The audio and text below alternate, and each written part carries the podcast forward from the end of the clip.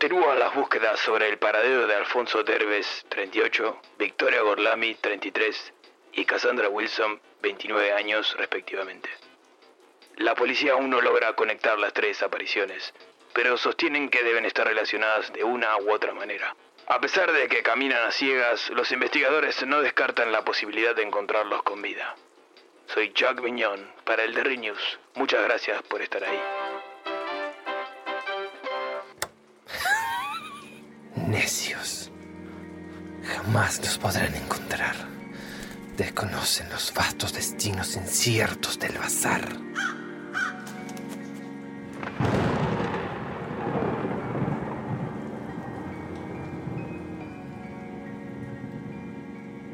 Bienvenidos a la segunda temporada del Bazar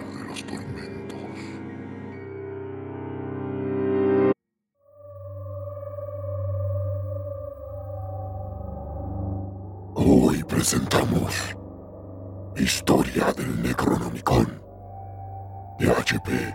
Lovecraft.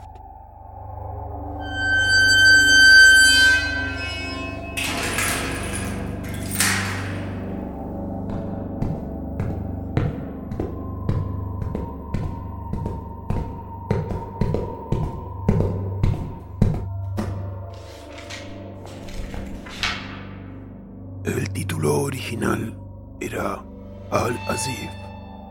Azif era el término utilizado por los árabes para designar el ruido nocturno producido por los insectos, que se suponía era el murmullo de los demonios. Escrito por Abdul al-Azred, un poeta loco huido de Sanaa al Yemen en la época de los califas omeyas hacia el año 700. Visita las ruinas de Babilonia y los subterráneos secretos de Memphis y pasa 10 años en la soledad del gran desierto que se extiende al sur de Arabia.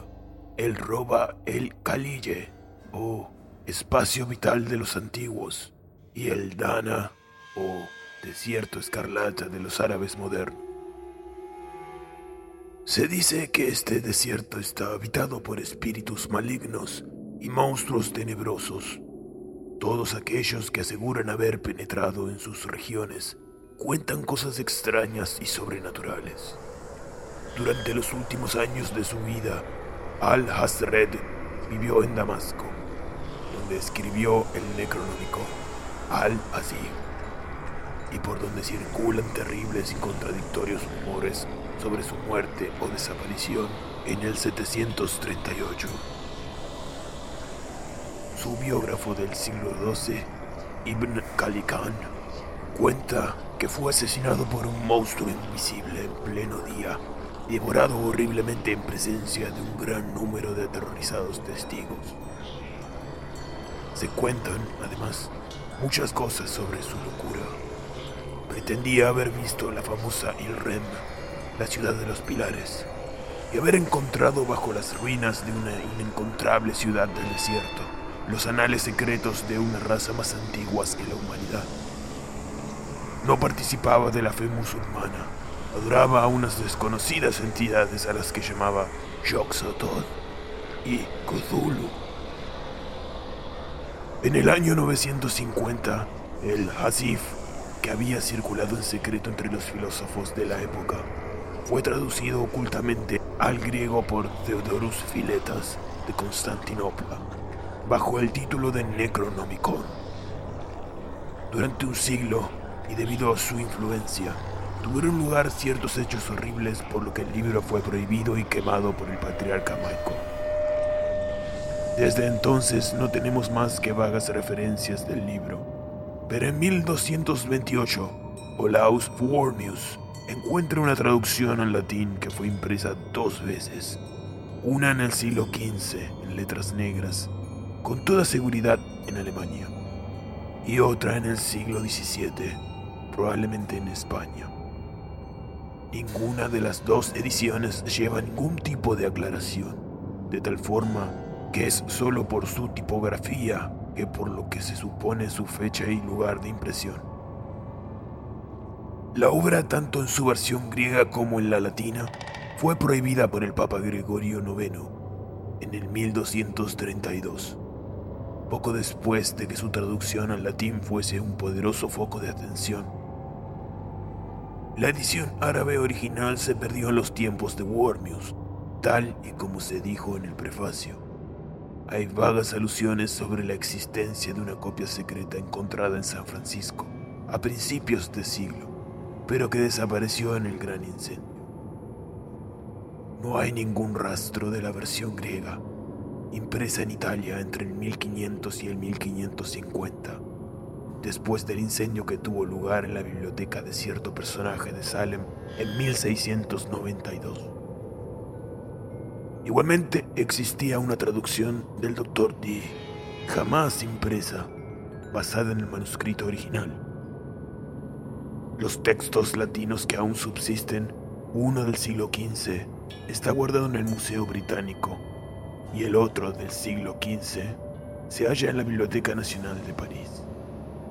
Una edición del siglo XVII se encuentra en la Biblioteca de Widener de Harvard y otra en la Biblioteca de la Universidad de Miskatonic en Arkham, mientras que hay una más en la Biblioteca de la Universidad de Buenos Aires. Probablemente existían más copias secretas y se rumoreaba persistentemente que una copia del siglo XV fue a parar a la colección de un célebre millonario americano. Existe otro rumor que asegura que una copia del texto griego del siglo XVI es propiedad de la familia Pickman de Salem. Pero es casi seguro que esta copia desapareció al mismo tiempo que el artista R. U. Pickman en 1926. La obra está severamente prohibida por las autoridades y por todas las organizaciones legales inglesas. Su lectura puede traer consecuencias nefastas. Se cree que R. W. Chambers se basó en este libro para su obra, El Rey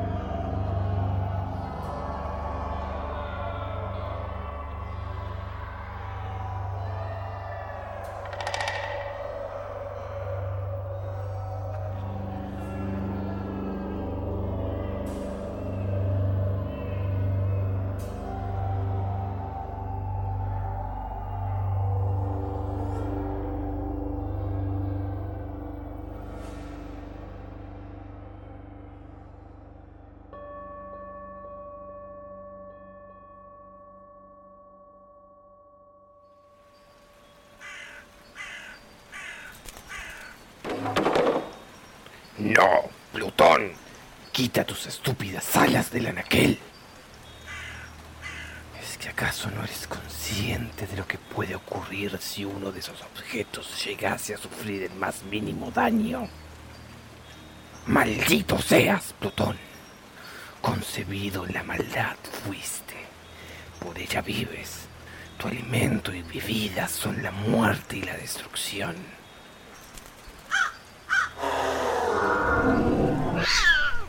Y ahora vuelves a adoptar esa estúpida forma felina. ¿Acaso no aprendiste aquella lección que te costase vuestro ojo izquierdo?